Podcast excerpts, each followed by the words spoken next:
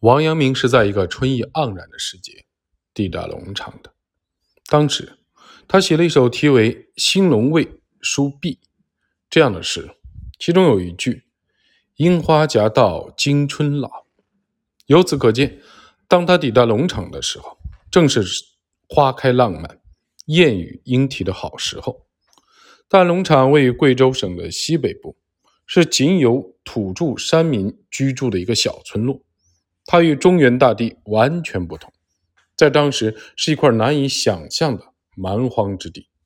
只要我们看一下地图，就会发现，贵州远离京城，自古以来就被视作蛮夷之地，一直未曾受中华文化的熏陶。自明代开始，朝廷才在当地设置行政区划，但幸运的是，自从王阳明来到此地，这片蛮夷之地慢慢开始。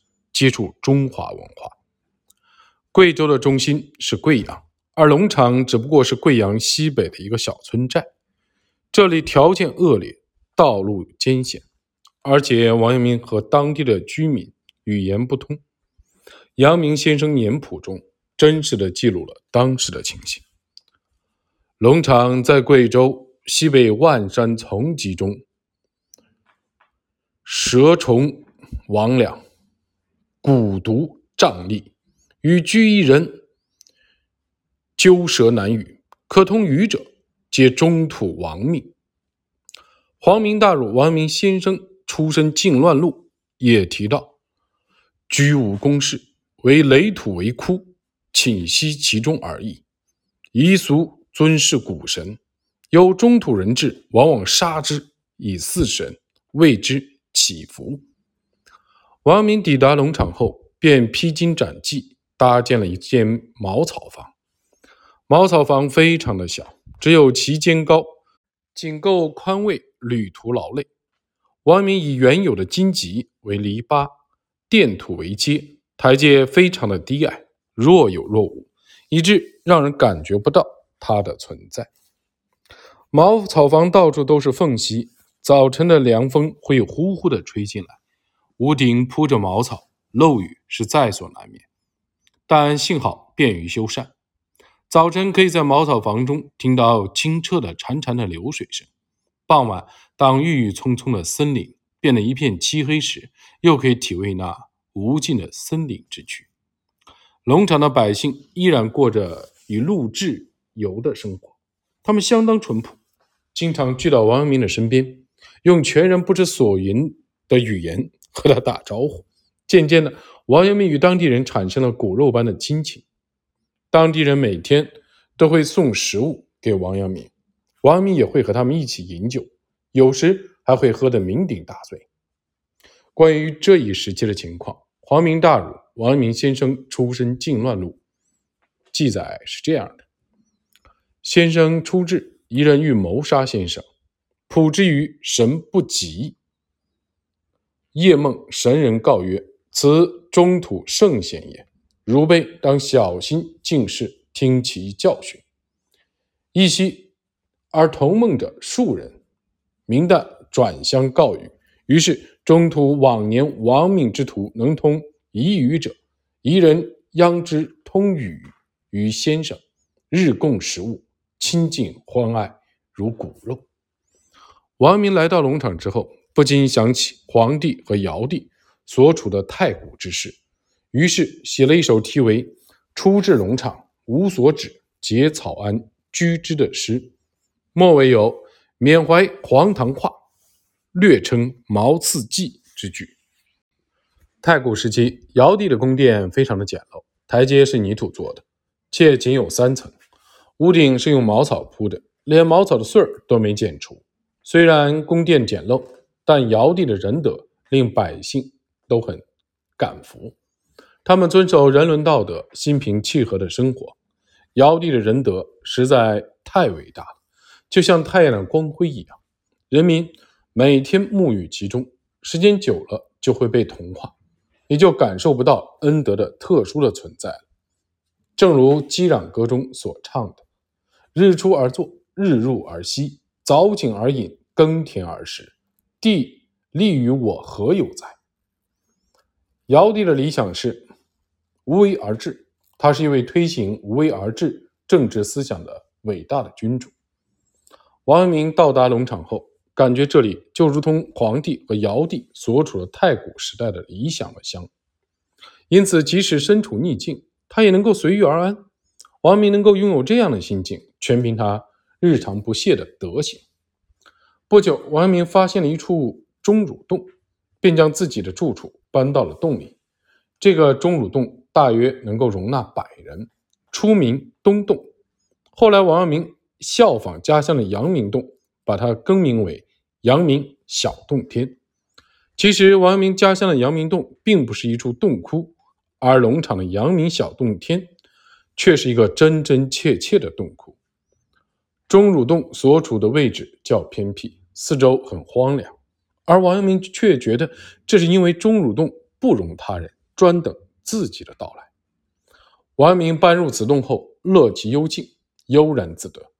他将洞内平整之地打扫干净，安放好床具，修好灶台，堵上老鼠洞，还作诗三首，即为使得东洞遂改为阳明小洞天。在第一首诗的末尾，王阳明写道：“宜居幸何乐，恬淡一方在。岂不桑梓怀，素未了无悔。”据此，我们可以看出王阳明。当时已经达到了《中庸》中提到的素位境界，即君子要根据自己所处的地位来行事，而不要考虑其他不切实际的事情。《中庸》中关于素位境界的原文是：“君子素其位而行，不愿乎其外；素富贵，行乎富贵；素贫贱，行乎贫贱；素夷狄，行乎夷狄；素患难。”行乎患难，君子无入而不自得焉。根据阳明先生形状和黄明大儒王阳明先生出身靖乱录的记载，当时跟随王阳明前往龙场的家仆共有三人。当王阳明决定搬进阳明小洞天的时候，他们都能为找到这样的天然的住处，无需再费力盖房子。而欢喜。对此，王阳明在第二首诗中做了如下的描述：“同仆自相遇，洞居颇不恶。人力免结构，天巧谢雕凿。清泉傍楚落，翠雾还成木。我辈日夕掩，主人自娱乐。虽无其己容，且远尘嚣郭。但恐霜雪已凝。”云深衣絮薄，由此我们可以看出，王明和家仆都夸赞这天然的住处，并为能够远离尘俗而感到高兴。王明还为自己能够过上远古时代的生活而欣喜。他在第三首诗中写道：“上古处朝旧，怀碑皆乌尊。户籍阳内府，实学多东轩。”接下来，阳明又写道：“暴饮文始则，龙蛰身乃存。”欲指这样的隐居生活可以保全自己的名节，就像豹子隐藏起来，以防自己的毛皮花纹被雨雾损坏；龙蛰伏起来，以保证自己的身体完好一样。也许有人会觉得，住在宏伟的宫殿里，身着轻柔的裘皮的生活才算快乐。王阳明。却期许颜回那样的生活。孔子曾大力的夸赞弟子颜回，称其为“贤哉回也！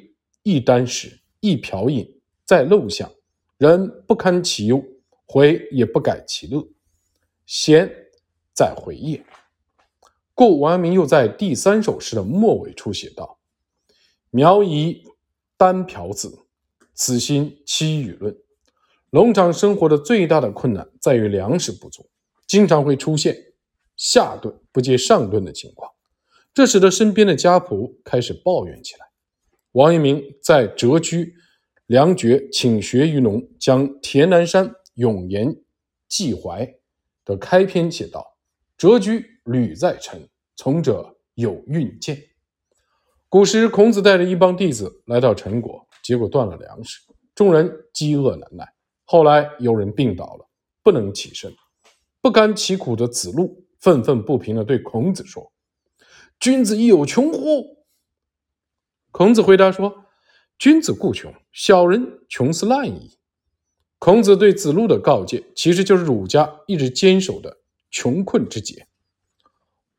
王阳明当时的处境和孔子极其相似，但他觉得必须确保粮食的充足，于是就向当地人学习种粮的方法。王阳明焚烧草木，开垦耕作土地，这样一来，谷物就有了剩余。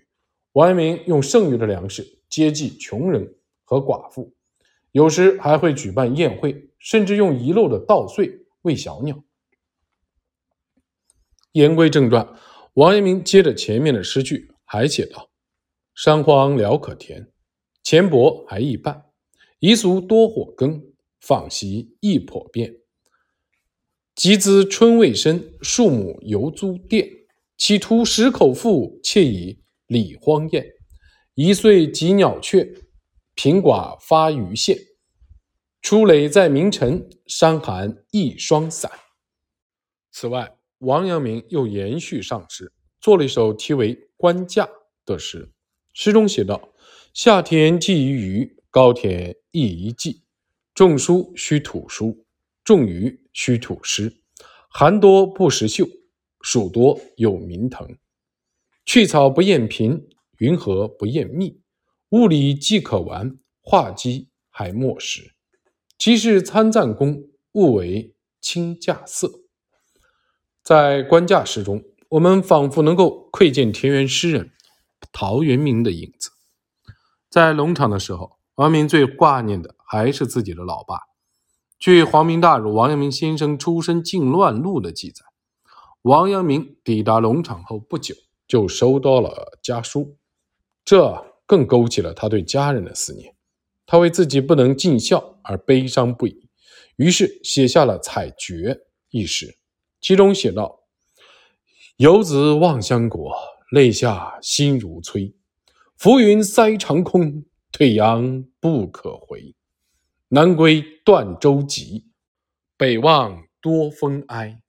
已以共子直，勿更宜亲哀。”即使身处逆境，王明也依然保持着贤良忠贞之心。他自比松竹，喻指自己具有《论语》中。岁寒，然后知松柏之后凋也。这样的清白气节，他还向朋友发誓，即使相距遥远，也要相互切磋学问。